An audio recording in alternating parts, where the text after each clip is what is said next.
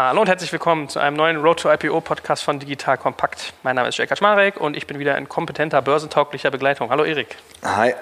Sag mal einen Satz zu dir. Wir haben uns so lange nicht gesehen gefühlt. Ja, das merkt man mal nicht, wenn man die Folgen so publiziert, aber wir haben uns ewig nicht gesehen.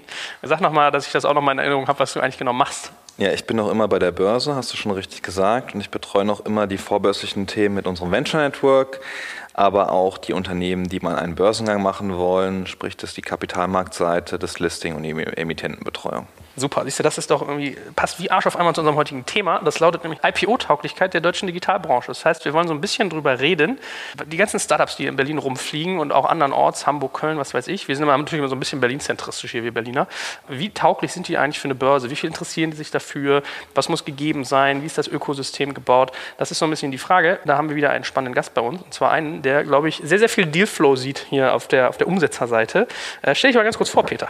Ja, Joel, schön, dass ich dabei sein darf. Peter Möllmann ist mein Name. Ich bin Partner bei Flick Gocke Schaumburg, einer Anwaltskanzlei. Ich habe hier vor einigen Jahren die Private Equity und Venture Capital Praxisgruppe gegründet und wir sind jetzt mittlerweile hier ein Team von fast 20 Leuten, die sich, wie du das richtig gesagt hast, um Transaktionen im Private Equity und Venture Capital Bereich kümmern. Also machen sehr viele Finanzierungstransaktionen, sowohl Equity als auch jetzt immer mehr Debt-Transaktionen und begleiten jetzt seit vielen Jahren schnell wachsende Unternehmen, auch, also insbesondere der Digitalbranche hier in Berlin, auch in Hamburg und, und in München.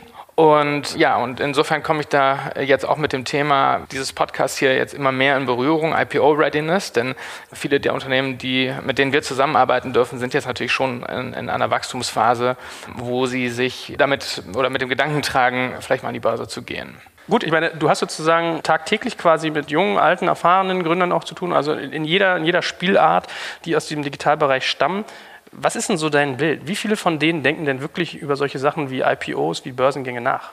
Also ich kann jetzt keine konkrete Zahl sagen. Es gibt natürlich so ein paar Namen, die immer wieder jetzt gehandelt werden. Also Delivery Hero mit Sicherheit, vielleicht auch Auto 1 mal. Das hört man auch immer mal wieder. Hello Fresh, das sind also die üblichen Kandidaten. Darüber hinaus gibt es aber schon nach meiner Wahrnehmung eine ganze Reihe von Unternehmen, die, äh, für die das schon eine ernstzunehmende Erwägung ist. Vielleicht nicht unmittelbar jetzt in den nächsten Monaten, aber schon, also die schon darauf achten, dass sie sich strukturell hinbewegen Richtung Kapitalmarktfähigkeit. Das kann man, glaube ich, so sagen. Also über die Zeit kann man beobachten, hat sich das sehr intensiv weiterentwickelt. Also vor fünf, sechs, sieben Jahren oder so, als wir da angefangen haben, da war das noch sehr viel hands-on, ja, auch bei der Entwicklung von Team, Reporting-Standards, äh, auch rechtlicher Setup. Und mittlerweile kann man sagen, ist das deutlich professioneller geworden. Also insbesondere so die zweite, dritte Welle Gründer, die schon die erste Gründung hinter sich haben, die schon sehr erfahren sind, bei denen auch sozusagen die initiale Kapitalisierung schon ganz anders gelaufen ist. Also Florian Heinemann hat das ja schon mal in anderen Podcast gesagt, dass man das sehr deutlich sehen kann, dass das frühe Funding immer größer wird und dann natürlich auch mit viel mehr Wucht so eine Entwicklung losgehen kann. Also bei denen ist das deutlich spürbar. Und so ein Detail, wo man das merkt, ist, dass dass IPO-Klauseln in Venture Capital-Beteiligungsverträgen wichtiger werden. Also vor sieben Jahren hat da, glaube ich, noch keiner dran gedacht. Jetzt bei ganz frühen Finanzierungsrunden ist das auch immer noch kein Thema. Das ist ja absurd. Also nach einer Series A denkt keiner an die Börse. Das wäre schon sehr besonders. Aber so eine Series C oder D fängt das jetzt schon an, dass sich die Leute darum, also die Investoren darum Gedanken machen, ist das eigentlich ein valider Exit-Kanal? Ist das oder ein Finanzierungskanal? Und was muss man eigentlich strukturell dafür vorbereiten, um jetzt mal von dem klassischen Exit, nämlich dem, der Gesamtveräußerung des Unternehmens, zum Beispiel an Strategen, mal umswitchen zu können auf einen Kapitalmarkt. Interessanterweise in den USA, die sind uns ja immer in diesem Bereich so ja, gefühlt so zehn Jahre voraus. Ja, da sind IPO-Klauseln absoluter Standard ab der Series A. Also du hast immer ganz detaillierte Regelungen an S1 Registrations für, zum Beispiel, also sehr, sehr detaillierte Regelungen, wie ein IPO stattfinden kann, schon in der frühesten Phase. Und das ist so ein kleines Detail, wo man das beobachten kann, wie sich das jetzt hier in Berlin auch langsam in diese Richtung entwickelt. Deckt sich das mit deiner Wahrnehmung, Erik? Ich meine, mit dem Deutsche Börse Venture Network habt ihr auch so ein bisschen den Gedanken eigentlich, dass ihr die Leute, für die das mal interessant sein könnte, um euch sammelt. Also streng genommen brauche ich eigentlich nur mal in euren Club reingucken, in Anführungsstrichen, und kriege so eine vage Vorstellung, wer zumindest diese Idee in seinem Kopf hat. Ist das auch, wie du die Praxis wahrnimmst? Ja, also ich glaube, die Namen, die können wir als Börse jetzt nicht kommentieren, die Peter genannt hat, aber die sind wahrscheinlich nicht so ganz falsch. Das sind die großen, über die immer jeder spricht. Ich glaube, so aus dem Stamm des Deutsche Börse Venture Network, wo wir jetzt ca. 130 Unternehmen drin haben, sind ja nicht nur deutsche Unternehmen und sind jetzt auch nicht nur klassisch Digitalunternehmen. Ich würde mal sagen, da können wir allein aus diesen Unternehmen in den nächsten drei bis fünf Jahren 30 Unternehmen sehen, die einen Börsengang machen möchten oder die sich das vorstellen können. Aber ich denke, auch dabei muss man immer abwarten, wie entwickelt sich das Unternehmen, bleibt das Management oder bleiben die Founder an Bord, die jetzt so eine Idee haben, werden die irgendwann rausgekauft, ersetzt oder was auch immer. Wir merken schon in den Gesprächen, gerade mit den jungen Unternehmen lustigerweise, die teilweise noch zu jung sind für das Venture Network, die auf uns zukommen und sagen, wir würden gerne beim Venture Network mitmachen, weil wir für uns einen Börsengang anpeilen irgendwann. Gerade so jetzt auch das eine oder andere Fintech, äh, mit dem wir jetzt gesprochen haben, für die ist jetzt mehr und mehr der Börsen, glaube ich, eine valide Option. In der, in der Anfangszeit haben wir es festgestellt, dass es nicht so war. Und dann, wo Zalando sehr gut gegangen ist, glaube ich, das war ein Trigger für viele zu sagen, okay, das ist schon eine, eine coole Situation, an der Börse gelistet zu sein. Und es macht mich als Unternehmen wahrscheinlich auch professioneller und ja, ich bin besser aufgestellt. Wo du sagst, ihr habt auch viele internationale bei euch mit drin. Siehst du Deutschland so ein bisschen hinterher oder wo sind wir da verortet, wenn du mal so vergleichst? Ah, ich glaube, mit den USA dürfen wir uns nicht vergleichen. Peter hat es eben angesprochen. Ich meine, in den USA hatten wir, glaube ich, dieses Jahr allein schon vier Tech-Börsengänge. Aber Europa, man kann ja zum Beispiel UK mal nehmen oder sowas. Ja. Ja, UK, ich meine, da ist äh, wahrscheinlich auch Peter der eher der Spezialist. Ich meine, UK sind die Börsengänge eher in dem Segment AIM, die aus diesem digitalen Bereich kommen und die AIM-Börsengänge sind, die würden in Deutschland nicht funktionieren, allein aus dem Grund, weil die Volumina theoretisch zu klein sind, ja, für einen Börsengang. Wenn man überlegt, was man für einen Börsengang für Kosten hat und man macht irgendwie eine Kapitalerhöhung über 5 Millionen oder 10 Millionen. Das macht aus meiner Sicht keinen Sinn und ist auch niemandem zu empfehlen. Aber im AIM gibt es natürlich diese steuerlichen Vergünstigungen oder Vorteile für Privatinvestoren, wenn die diese Unternehmen investieren. Diesen Vorteil haben wir in Deutschland einfach nicht und deshalb werden diese Größenordnungen, glaube ich, nicht funktionieren. Und deshalb hat es AIM aber auch geschafft, in London Börsengänge aus ganz verschiedenen Ländern zu, äh, anzuziehen. Ich glaube, es sind mittlerweile über 1100 Unternehmen dort gelistet. Sicher eine gute Sache. Wir haben ja jetzt auch so ein, so ein neues Börsensegment aus den. Da war ja was. Rausgehoben, genau, Scale. Aber da muss man halt sagen, Scale haben wir bewusst nicht äh, zugeschnitten auf Startups oder auf Wachstumsunternehmen, weil wir gesagt haben, eigentlich ein eigenes Segment für diese Unternehmen machen kann, macht keinen Sinn. Man kann irgendwann mal drüber nachdenken, ob man einen Index für diese Unternehmen dann in diesem Segment macht. Man muss auch mal, mal, mal, abwarten, wie sich das entwickelt. Welche Unternehmen möchten wirklich in Scale, welche gehen weiter in Prime Star bzw. regulierten Markt um da ihr IPO zu machen. Die finde ich auch persönlich langweilig, muss ich sagen. Das ist ja uninteressant. Da redet ja eigentlich jeder darüber, dass es Börse ist. Ich finde ja manchmal spannender so die Generation darunter, die vielleicht erst so in zwei, drei, fünf Jahren irgendwie börsenrelevant sind. Ja? Vielleicht können wir uns ja mal so ein bisschen ranrobben. Dann machen wir mal Abgleich. Was würdest du denn sagen, also was ist denn das Volumen, was ich eigentlich irgendwie aufnehmen muss? Also Free Float ist ja auch mal so ein Thema, damit ich überhaupt für die Börse relevant bin. Und dann können wir mal abgleichen, wie viel Peter in seinem Portfolio so sieht an Kundschaft, an Mandantschaft, die da vielleicht immer mal hinkommen. Selbst da gibt es so viele verschiedene Meinungen. Aus meiner Sicht ist immer gut, wenn man mindestens 30 Millionen Euro Free Float hat. Ja, ich glaube, so eine gewisse Anzahl an Free Float, jetzt, ich spreche jetzt über das Segment Scale, das ist natürlich ein kleines Segment, ist es wichtig, dass irgendwo eine Handelbarkeit gewährleistet ist. Und gerade wenn das Volumen sehr klein ist, wird es wahrscheinlich nicht sein für Institutionals, sondern eher für private Anleger oder ja, kleinere Institutionelle, die irgendwie 500.000 Euro max investieren. Ich glaube, darunter macht es fast keinen Sinn, auch aus dem Grund, weil einfach die Kosten, die man für ein IPO hat, die werden nicht geringer, wenn man ein kleineres Volumen aufnimmt. Man muss ein Prospekt schreiben, man muss eine DD machen, man muss ein Audit machen und so weiter. Das sind einfach Kosten, die sind gleich. Dann kann man vielleicht eine günstigere Kanzlei wählen, die für ein Prospekt ein bisschen weniger Geld nimmt. Aber das verändert letzten Endes nicht viel. Was kostet denn so ein Börsengang, wenn du sagst, Prospecting ist irgendwie so teuer? Was, was muss man so grob über den Daumen rechnen? 5% vom Emissionsvolumen, all in.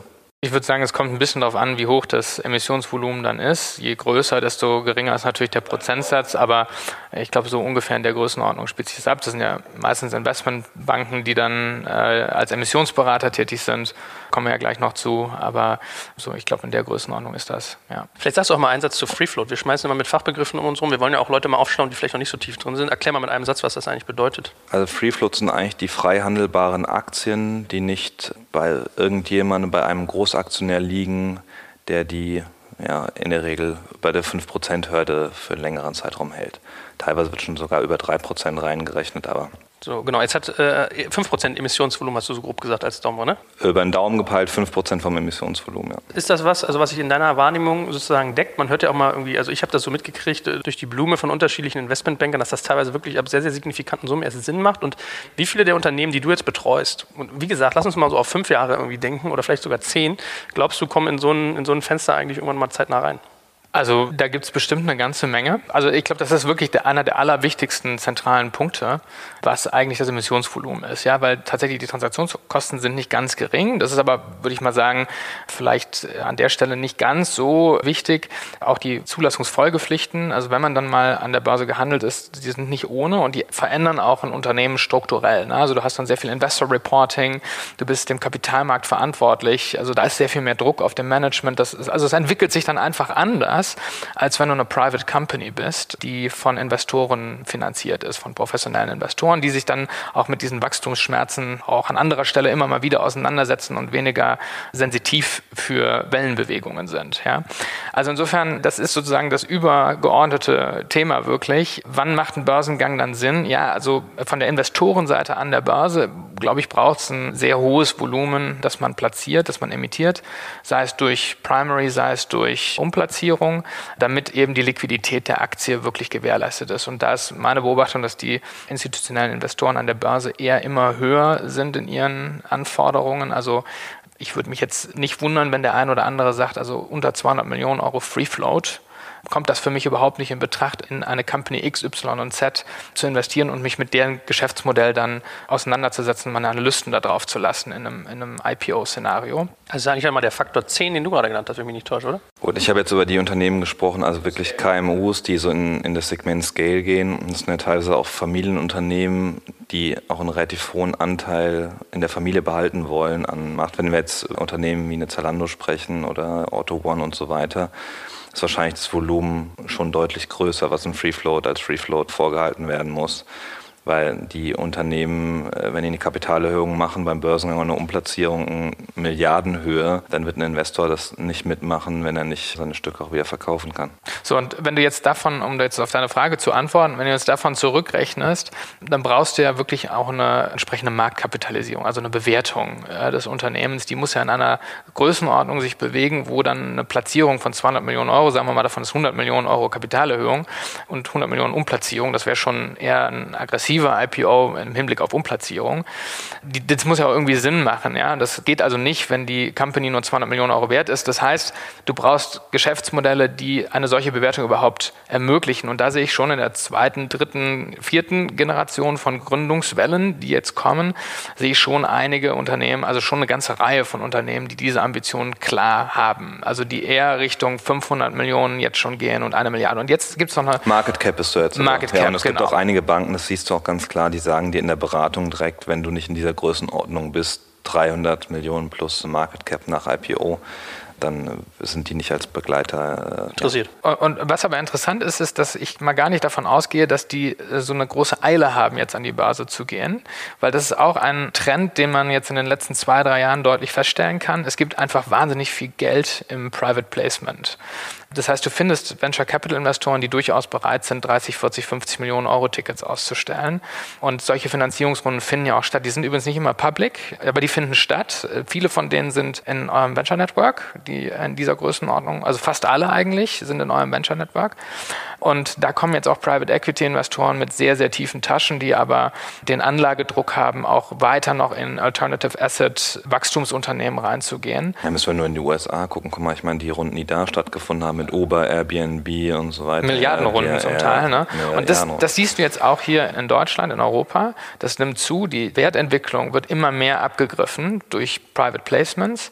Und deshalb es gibt eine ganze Reihe, die ganz deutlich erkennbar sind, dass die IPO-ready werden könnten, wo aber durchaus noch ein bisschen Zeit vergehen könnte, weil Investoren einfach diese Value Creation noch abgreifen und sagen, wir wollen das Unternehmen lieber noch mal so lange private halten, bis das so stabil ist, dass die Equity Story so richtig, richtig rund ist, also dass wir Profitabilität zeigen können und einen echten äh, Wachstumscase und Use of Proceeds auch nachweisen können oder eine Rendite auf Use of Proceeds. Und deshalb kann das durchaus noch ein bisschen dauern, aber es gibt sie. Finde ich keine gute Entwicklung übrigens. Findest du keine? Nee, finde ich keine gute Entwicklung. Also ist natürlich toll, dass so viel Geld da ist im Private Equity Markt oder Private Placement Markt. Aber wir haben schon festgestellt, gerade wenn dann so Pre-IPO-Runden geraced werden und man sagt, ah ja, man möchte das Unternehmen noch professioneller machen, noch ein bisschen warten, die Equity-Story schärfen und so weiter, dann werden gerade in dieser Pre-IPO-Runde oftmals sehr, sehr hohe Bewertungen angesetzt, gerade Postrunde. Und diese Bewertung kriegt man in aller Regel beim IPO nicht. Und ich glaube, das ist nicht gut, weil dann macht der Investor Pre-IPO-Reingang ist, der ja wahrscheinlich auch das Interesse dann oftmals hat, irgendwie Crossover drin zu bleiben, auch nach dem IPO, kriegt er die Bewertung schon nicht. Und oftmals sind die Pre-IPO und dann doch public. Und dann kriegt man das mit, oh, die Bewertung ist geringer als bei der letzten Runde. Gibt es ja verschiedene Fälle jetzt, nicht nur in Deutschland, sondern auch in den USA ich halte nicht so viel von. Ich denke mir manchmal, manchmal ist es besser, eine kleine Kapitalerhöhung beim IPO zu machen, wenn man sowieso schon einen großen Unternehmenswert hat, eine Umplatzierung zu machen und nicht zu lange private zu bleiben, weil ich glaube, desto früher man diesen Schritt erreicht hat, dass man sich als Unternehmen so aufstellt, so professionell aufstellt, was Reporting angeht, was Strukturen angeht, mit einem richtigen Aufsichtsrat, einer Hauptversammlung planen, so, das bringt dir schon in dein Unternehmen eine gewisse Professionalität und Organisation, die ist schon positiv. Ja. Und wir haben schon bei ein paar Unternehmen jetzt auch gesehen in der Vergangenheit, die diese Schritte dann nachziehen müssen, ja, in dem, in dem IPO-Prozess, also sich dann IPO-ready zu machen, das, ist, das kostet ein Jahr Arbeit, ja, wenn man nicht da ist. Wie ist das eigentlich? Äh, kommen zu dir viele Mandanten und fragen schon, also vielleicht auch in frühen Phasen nach solchen Geschichten wie SE oder AG? Also ich, wie sagt man, Société Européenne heißt mhm, die, Also Europäische also, Aktiengesellschaft, um ähm, es einfach zu halten. Ja. Genau, toll, danke. Ich dachte, ich kann mit ein paar äh, Buzzwords hier klugscheißern. Weil wenn ich mir zum Beispiel so einen Marco Börries angucke, der jetzt gerade mit seinem N4 gestartet ist, das ist von Anfang an als eine AG geplant. Ja? Der ist halt so Welle erfahren, große Vernetzung, der denkt halt gleich groß. Solche Leute machen sowas gleich. Aber ist das sozusagen sonst in deiner Mandantschaft irgendwie ein Thema, dass Leute sowas auch über eine Gesellschaftsform schon irgendwie abbilden? Also äh, die GmbH ist mit Sicherheit noch die ganz vorherrschende Rechtsform, weil die einfach schnell aufzusetzen ist. Du brauchst relativ wenig Formalkram. Klar, so Notar und so, das ist immer mit dabei, aber das ist eine einfache Rechtsform. Also witzigerweise gibt es jetzt tatsächlich eine ganze Reihe von SE-Umwandlungen, die gerade laufen. Die sind ja dann auch public, weil sie im Handelsregister stehen. Also da haben wir, glaube ich, ein halbes Dutzend jetzt gerade in der Pipeline. Also es hat auch was mit Signaling zu tun. Ne? Das ist äh, sozusagen nicht ausschließlich jetzt IPO-Readiness, sondern das hat, hat auch was mit Mitbestimmung, unternehmerischer Mitbestimmung übrigens übrigens zu tun. Also es gibt noch andere Aspekte der SE-Umwandlung, die jetzt nichts mit dem IPO zu tun haben. Aber das ist völlig klar, die SE ist eine, oder die AG, also ich glaube, heute wird ähm, überwiegend eigentlich eine SE gemacht, das ist auch richtig so aus meiner Sicht. Äh, die SE ist schon eine börsentaugliche Rechtsform, aber wird jetzt nicht ausschließlich deswegen gewählt. Aber es gibt eine ganze Reihe davon. Was hältst du eigentlich von, äh, von der Struktur KGAA? Oder es gibt ja, das ist eine sehr interessante Struktur. Es gibt ja zum Beispiel Ströer ist eine KGAA, also ja, SE Heller, und KGAA genau. und gibt noch eine ganze Menge es gibt andere. GmbH und KGAA. Ja. Genau, also ähm, die KGAA jetzt, also vielleicht. Also eine Kommanditgesellschaft auf Aktien. Ganz genau, das ist sozusagen die dritte Rechtsform, die börsentauglich ist und die ist, also es ist so eine Hybridgesellschaft eigentlich. Das, ist, das muss man sich so vorstellen, du hast Kommanditisten, also wie bei einer KG, die sind aber Kommanditaktionäre und diese Kommanditaktien oder diese Aktien kann man tatsächlich auch, sind börsentauglich, kann man an der Börse handeln. Und trotzdem ist der geschäftsführende Gesellschafter der Komplementär bei der KGAA und das führt dazu, dass man über diesen Komplementär einen ganz erheblichen, also eigentlich den entscheidenden Einfluss auf die Geschäftsführung hat, anders als in der reinen SE oder AG, wo der Aufsichtsrat ähm, dann den, von den Gesellschaftern entweder bestellt wird oder oder, oder also Würdet ihr so so einem Founder empfehlen? Weil nee. ich meine, wenn ich nicht, nee, ich jetzt, wenn ich jetzt weil, an eine Snap IPO denke, ja. Ja, das ist aber was Besonderes. Also worauf du hinaus willst, ist ja sozusagen Post-IPO-Einfluss. Ne? Ja. Das ist jetzt was ganz Besonderes. Das gibt es ja in Deutschland ganz selten. Also die KGAAs, die man im, im, im Markt sieht, die public sind, da sind das ja immer Familien oder Familienstämme oder Unternehmerstämme. Das ist nämlich Einflusssicherung und das macht der Kapitalmarkt auch mit an der Stelle. Ja, das wollen die sogar. Bei Venture Capital finanzierten Unternehmen macht das eigentlich keinen Sinn, weil du hast ja jetzt nicht einen, du hast die Gründer und das Gründerteam, die die Businessentwicklung vorantreiben und ohne die geht es halt nicht. Das heißt, die haben einen faktischen Einfluss auf die Geschäftsführung und die Geschicke der Gesellschaft, aber du hast ja ein, ein ganz austariertes System aus, aus Einfluss, Zustimmung und so weiter, Zustimmungs Rechten und so weiter, wo eine Governance-Struktur entsteht, die jetzt mit einer KGA nicht funktionieren würde. Ja? Und deshalb macht das eigentlich keinen Sinn. Ich würde das auch nicht empfehlen. Der, an der Börse später kann das Sinn machen, wo du jetzt darauf anschreibst, ist ja das Snap-IPO. Auch Facebook ist, glaube ich, so ähnlich gelaufen, wenn ich mich richtig erinnere. Da gibt es, glaube ich, auch stimmrechtslose Aktien. Auch Google hat, glaube ich, stimmrechtslose Aktien. Bei Apple weiß ich das jetzt nicht, aber das sind ja schon ganz große börsennotierte Unternehmen, wo die Gründer sich einen überproportionalen äh, Stimmrechtseinfluss gesichert haben, indem sie stimmrechtslose Aktien an der Börse platziert haben. Und, oder es gibt auch andere Formen, gibt zum Beispiel mehr Stimmrechtsaktien. Ja. Das ist aber, glaube ich, echt ein unique animal, äh, was ich nur in den USA bis jetzt gesehen habe bei diesen IPOs. Das habe ich in Deutschland in dieser Form noch nie erlebt und ich bin mir auch nicht sicher, ob sowas in der Zukunft passieren würde. Wie nehmen denn deine Mandanten eigentlich sowas wie Scale wahr? Also es ist ja äh, frisch geschaffen worden. Ich habe jüngst irgendwie in der, in der Digitalpresse einen Artikel gelesen, warum man das irgendwie tunlichst meiden sollte als junger Unternehmer. Da spielt ja viel Signaling eine Rolle. Der, der Gedanke ist ja schon so ein bisschen zu sagen, neuer Markt war, hat irgendwie so ein, so, ein, so, ein, wie man sagen, so ein Markenthema, so ein Markenproblem, ist aber eigentlich mittlerweile von der Entwicklung, die die Digitalbranche nimmt, jetzt nicht mehr so abwegig, weswegen ich das eigentlich respektabel finde, dass man da auch in die Richtung irgendwie was wagt. Trotzdem habe ich so ein bisschen das Gefühl, dass das aus Gründersicht, dass da manchmal so ein bisschen Stimmungsmache auch ist. Wie, was nimmst du für eine Schwingung war, wenn man über Börsengang nachdenkt? Was ist dann so das Segment, was man sich da anguckt als Digitalunternehmer in Deutschland? Also Scale ist nicht für Startups spezifisch gemacht worden.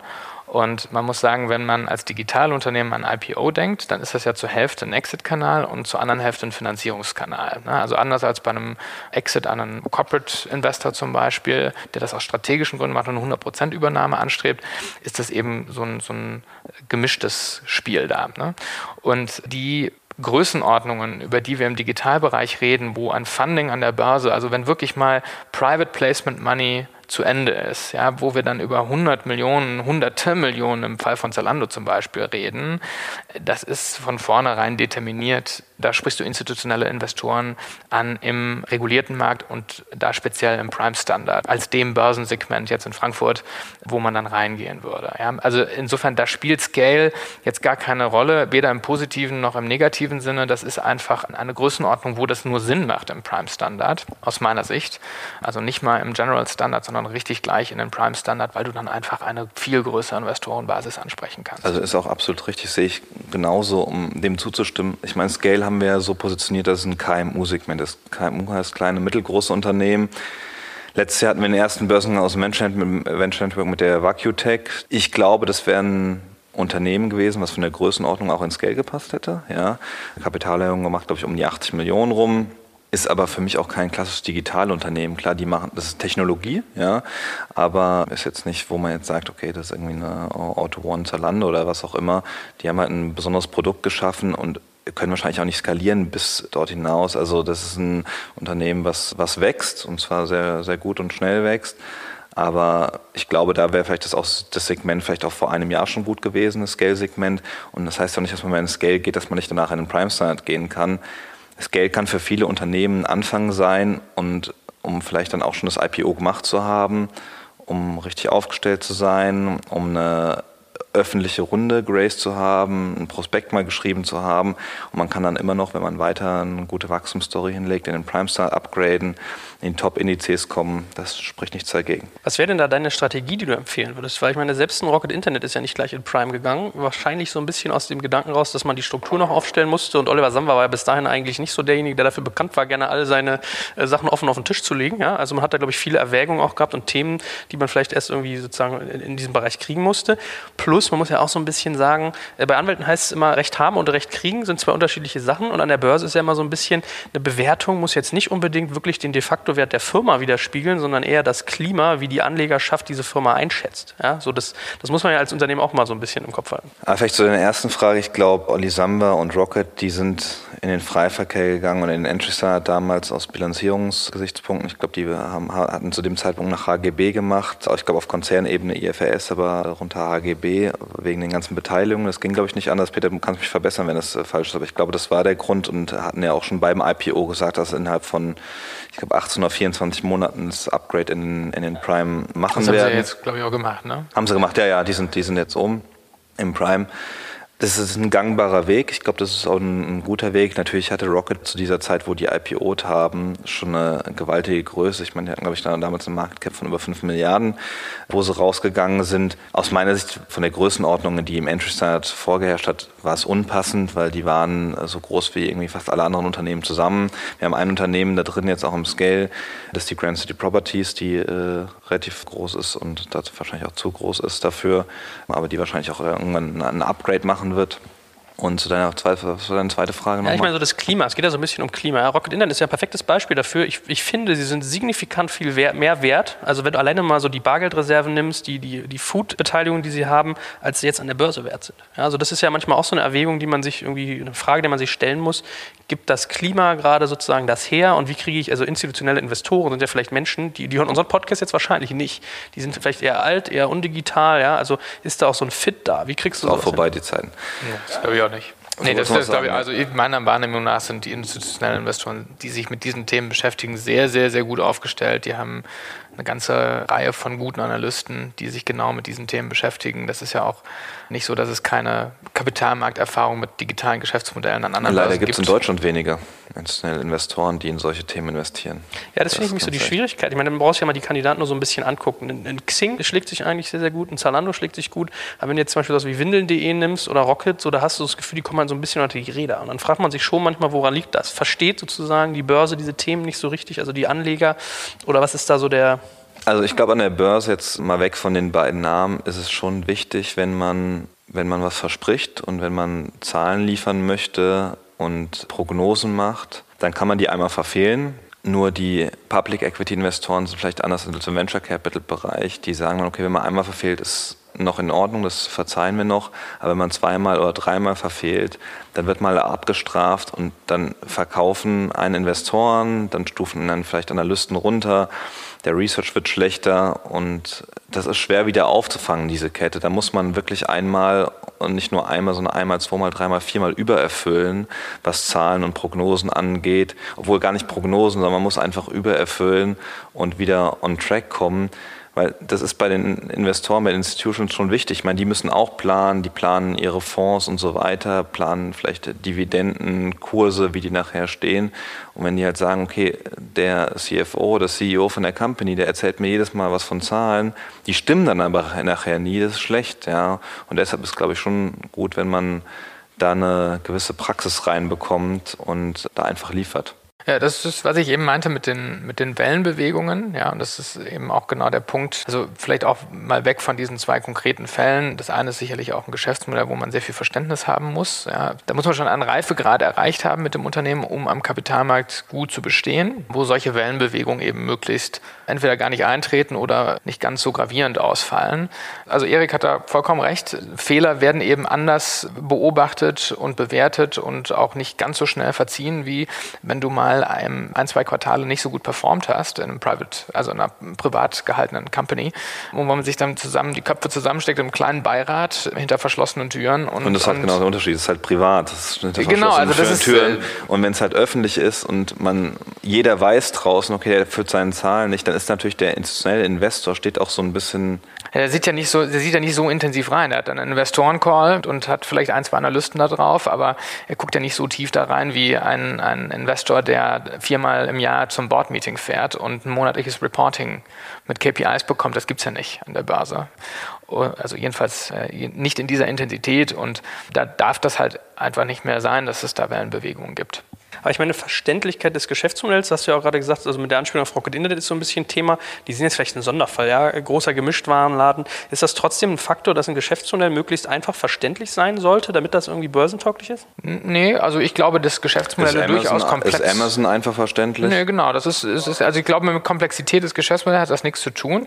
Ich glaube, das Geschäftsmodell muss stabil sein und es muss äh, proven sein. Es muss, es muss sich bewährt haben. Ne? Du brauchst, glaube ich, also das ist einfach so, ein, wenn du keine kein profitables Geschäftsmodell hast, kannst du nicht an die Börse gehen. Ja? Das war ja im Prinzip einer der Punkte, warum der neue Markt eine, gewisse Bauchlandung mal äh, vor, vor 15 Jahren hingelegt hat. Das funktioniert heute einfach nicht mehr. Profitabilität, zumindest mal in den Kernmärkten, zumindest mal zwei Quartale vor dem IPO, mal einmal den Wachstumshebel runterschalten und mal einmal auf Profitabilität, um das zu beweisen, dass das langfristig profitabel ist, auch außerhalb der Kernmärkte. Das ist total entscheidend, sonst funktioniert auch ein IPO nicht. Und dann ist es eigentlich nach meiner Wahrnehmung auch egal, ob ein Geschäftsmodell komplex ist oder nicht. Wenn du mich jetzt fragen würdest, was ist das Geschäftsmodell von Siemens, könnte ich dir das nicht sagen. ja, also da Industrie. Ja, also es ist wahrscheinlich sehr komplex ja, und sehr vielschichtig. Die Geschäftsmodelle, die man im Digitalbereich sieht, sind wahrscheinlich viel einfacher zu erklären und viel mehr straightforward als solche hochkomplexen. Aber noch, ja, ich meine, die Unternehmen sind natürlich. Die entwickeln sich auch weiter, hunderte, natürlich. 100 klar. Jahre gewachsen, ja. Aber da, also ich glaube, da braucht man sich jetzt keine falschen Vorstellungen machen. Da ist die Investorenseite schon sehr, sehr schlau. Also die gehen da drauf mit einem sehr scharfen Analystenblick. Das ist regional auch immer ein bisschen unterschiedlich. Also es gibt Geschäftsmodelle, die eignen sich vielleicht eher für einen Börsengang in London oder in New York. Andere sind völlig gut aufgehoben hier in, in Frankfurt, wenn sie einen starken Footprint hier haben.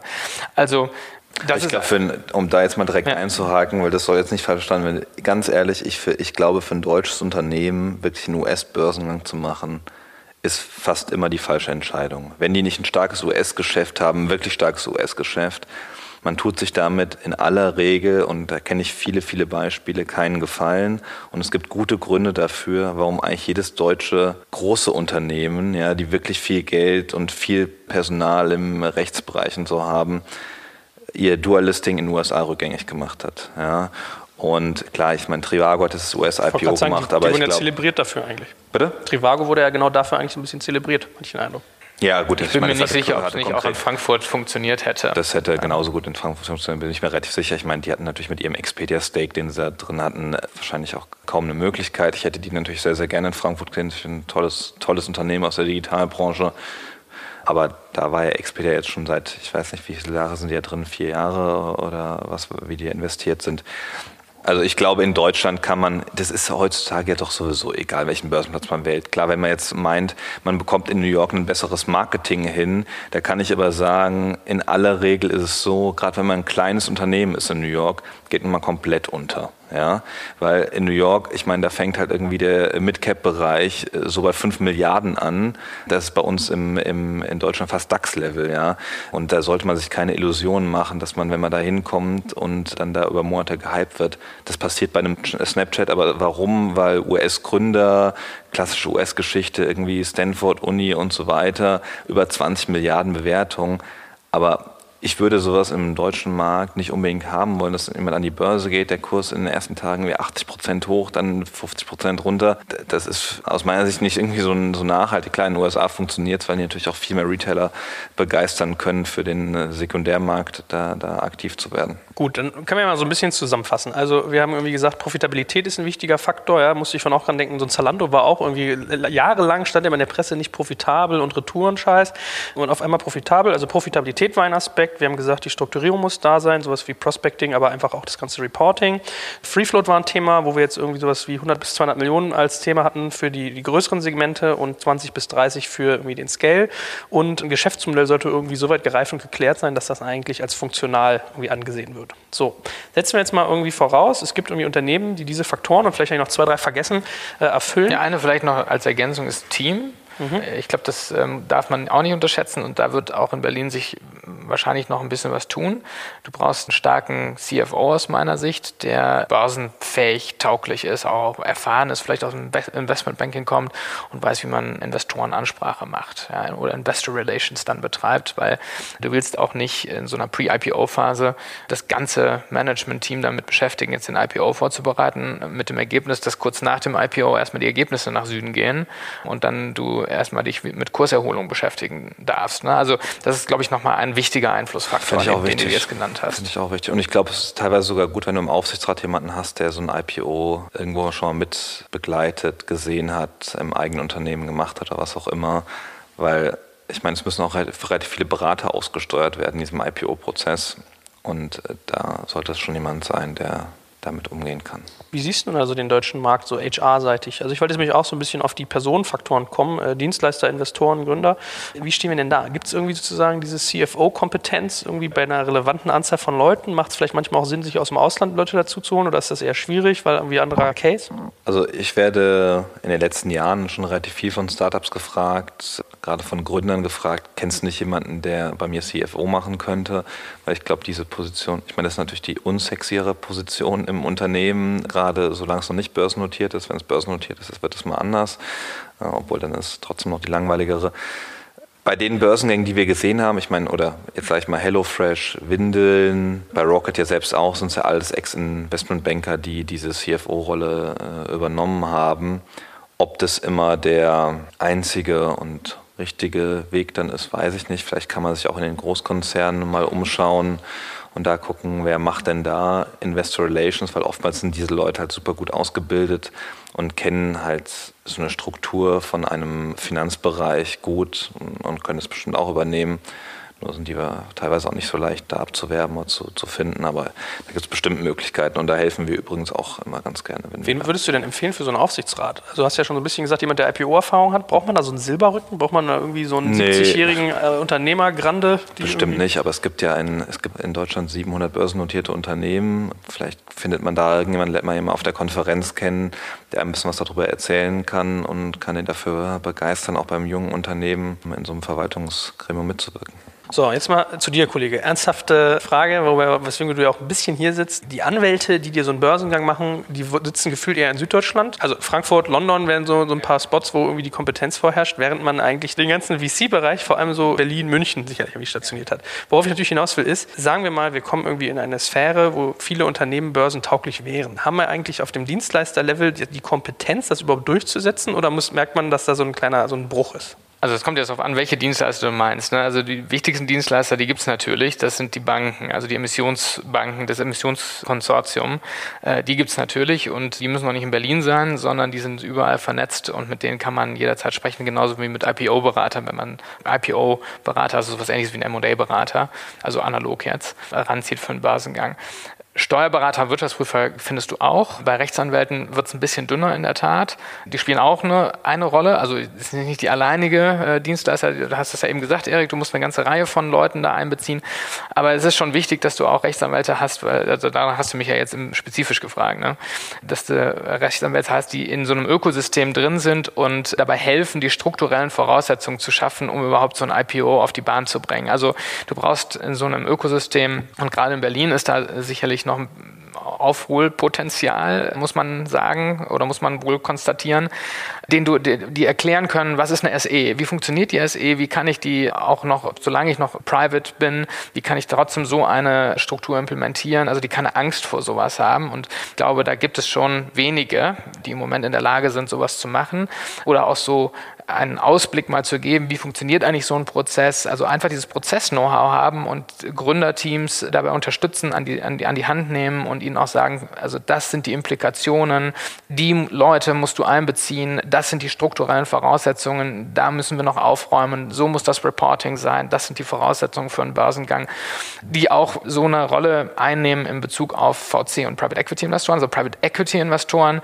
sind das schon deutlich mehr gewohnt, den Börsengang als Exit-Kanal zu sehen. Das ist ein sehr erprobter Private Exit-Kanal, aber für Venture Capital Investoren in Deutschland eben mit Ausnahme von Rocket, die natürlich jetzt schon einen großen durchhaben, ist es eben noch nicht so erprobt. Und da hat das Ökosystem sicherlich hier, insbesondere hier in Berlin, Aufholpotenzial, aber da gibt es ja vielleicht auch den einen oder anderen, der schon dran arbeitet. Aus meiner Sicht nur einen Punkt dazu. Ich glaube, gerade bei der Kanzlei oder bei dem Anwalt ist es ganz wichtig, dass das jemand ist, den man sich als Unternehmen relativ frühzeitig sucht. Ja?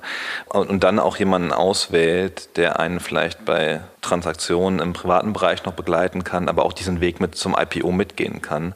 Weil wenn man dann Berater alle reinholt zum IPO und die sind alle neu, müssen das Unternehmen kennenlernen, das ist schon ein Prozess, der dauert lange bei den Banken ist es normal, weil die Banken braucht man davor in der Regel nicht so. Die machen ja keine Kreditfinanzierung, die Banken, die die äh, IPOs machen. Aber ich glaube, gerade bei den Anwälten ist wichtig, dass man da jemanden hat, zu dem man einfach ein Vertrauen aufgebaut hat und, und den man dann halt auch in dem IPO-Prozess total an sich binden kann, sagen kann, okay, du kümmerst dich um diese ganze Prospektgeschichte und so weiter, weil es wird ja dann auch verschiedene Kanzleien geben, die begleitenden Banken haben, haben eine Kanzlei dabei, dann gibt es den Issuers Council, was, was Peter jetzt wahrscheinlich machen würde und das ist aus meiner Sicht ein wichtiger Punkt. Aber ganz davon abgesehen, wir bringen auch das eine oder andere Startup aus Berlin nach Frankfurt und machen da so Pre-IPO-Runden, dass die Leute kennenlernen, Banken kennenlernen, auch Anwälte kennenlernen, da helfen wir natürlich auch gerne. Ist das ein Problem, dass das Ökosystem, was sozusagen das ganze VC-Thema äh, steuert und betreut und da die Grundlagen legt, eigentlich keine Börsenerfahrung hat?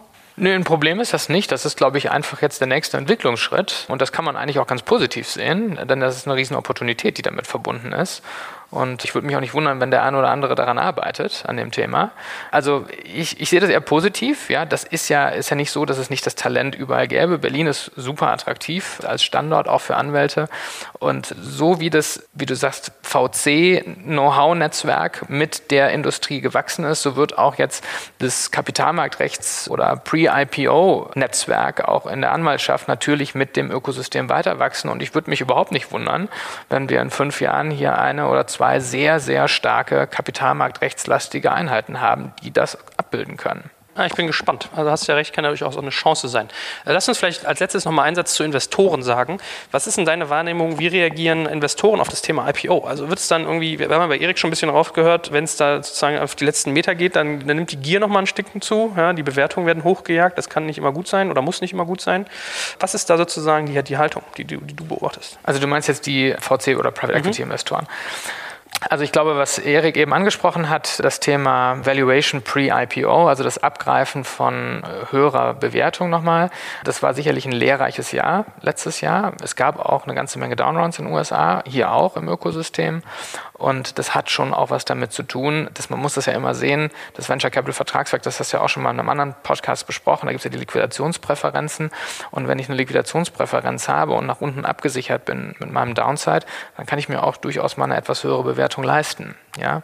Und das funktioniert eben an der Börse überhaupt nicht, denn alle diese Sonderrechner, die kannst du einmal komplett zur Seite legen, ja? weil an der Börse werden nur Ordinary Shares gehandelt, ohne Sonderrechte. Die ganzen schönen Sachen, die man sich ausdenkt, anfängt im Venture Capital Vertragswerk, die spielen alle keine Rolle mehr. Außer vielleicht in diesem einen Sonderfall, den Erik eben angesprochen hat, wenn du Vorzugsaktien emittierst und dann Stimmrechtsgewichtungen machst. Aber das ist, glaube ich, eher der Ausnahmefall. Und alles andere, Liquidationspräferenzen, kommt alles zur Seite. Und dann ist das sozusagen der Moment of Truth, ja, ähm, ob ein Geschäftsmodell auch dann noch so bewertet wird, wie sich das die VC Private Equity Investoren vorgestellt haben, mit dem Hilfsmittel Liquidationspräferenz etc. Und da glaube ich, das war eben eine heilvolle Phase oder eine, eine lehrreiche Phase letztes Jahr, weil da ist viel stärker das ins Bewusstsein gegangen, dass das eine Rolle spielt. So, und natürlich ist der Altaktionärskreis schon sehr, sehr wichtig. Also wenn du da langfristig interessierte Investoren drin hast, ja, die nicht alles gleich umplatzieren wollen. Also jetzt mal als Beispiel, weil es schön und public ist oder weil es wirklich also auch ein, ein tolles Signaling ist, ist äh, Chinnevik mit Zalando. Die, ich weiß nicht genau, wie viel die jetzt gerade noch halten, aber das ist immer noch sehr major, was die, wie die investieren. Ich glaube, Rocket auch in Zalando. Auch die Gründer halten ja noch ganz viel. Also wenn du da einen Altaktionärskreis hast vor dem IPO, der sehr sehr, sehr langfristig denkt, dann ist das mit Sicherheit ein großer Vorteil in so einem IPO selbst. Ja. Und dann natürlich brauchst du einen Altaktionärkreis, der bereit ist, so eine Art Teilexit zu machen. Ja. Also wenn du Aktionäre im Unternehmen drin hast, Investoren, die sagen, wir wollen 100% verkaufen, that's it, dann ist es ein bisschen schwierig im IPO, weil das dauert länger, bis du mal deine, du hast zwar höhere Liquidität der Aktien, aber es dauert einfach länger, bis du sie dann platzieren kannst, weil der IPO selbst ist eben jedenfalls mal nach den Erfahrungswerten eher mehr Primary als Secondary. Jetzt äh, gerade mit Aumann gab es, glaube ich, gerade mal genau das gegenteilige Beispiel. Also, weil das war so ein typisches Private Equity Investment Platzierung. Aber üblicherweise ist es eben gerade nicht der Vollexit. Und da erfahrene und langfristig interessierte Investoren im Altaktionärskreis zu haben, ist für ein IPO, glaube ich, schon ganz wichtig. Gerne auch im Neuaktionärskreis. Also Klar, also aber ich glaube, du wirst jetzt, glaube ich, wenig Investoren finden im Kapitalmarkt, die sagen, sie sind kurzfristig interessiert und wollen gleich an Day One oder Day Two wieder verkaufen da, und da nur den viele. Ich, Emissionsgewinn mitnehmen. Ja. Also klar, ich meine, es ist immer gut. Ich glaube, so wir nennen es ja Ankerinvestoren an der Börse, die sagen wirklich, okay, sie, sie bleiben langfristig dabei. Aber ich finde es auch gut, wenn man in, einem, in der Kapitalerhöhung Investoren dabei hat, die wirklich sagen, okay, ich gebe dem Unternehmen jetzt irgendwie drei, fünf Jahre Zeit und halt die Anteile, weil ich an die Story glaube, die dahinter steht und auch an das Wachstum. Das wird dann oftmals natürlich auch gesagt und sich dann nicht dran gehalten, aber äh, ich glaube, es ist trotzdem gut, wenn man sich da bei den Investoren, bei der Investorenauswahl sich als Unternehmen auch beteiligt, sich da den Banken berät und mit seinen Beratern berät. Ja. Was ist denn deine Wahrnehmung? Ich meine, ihr habt ja in eurem Venture Network auch viele Investoren drin. Ist irgendwie IPO für die ein Exit-Case? Also, was passiert mit denen in ihrem Kopf? Sagen die, das finden die toll oder denken die gar nicht an so eine Phase? Ist für die so ein Trade-Sale immer noch eher so der Weg, den man lieber geht? Gibt es da Präferenzen? Doch, absolut. Also ich glaube, das Thema IPO ist für alle, ich glaube, das ist für die Investoren auch immer so ein Image-Ding. Ich meine, wenn man irgendwo investiert war und das Unternehmen IPO, dann ist schon eine coole Sache, weil ich meine, dann wird es auch public, dann wird man da auch genannt, dann kriegen die Leute auch mit, was hat man wirklich daran verdient an dem Trade, den man da gemacht hat.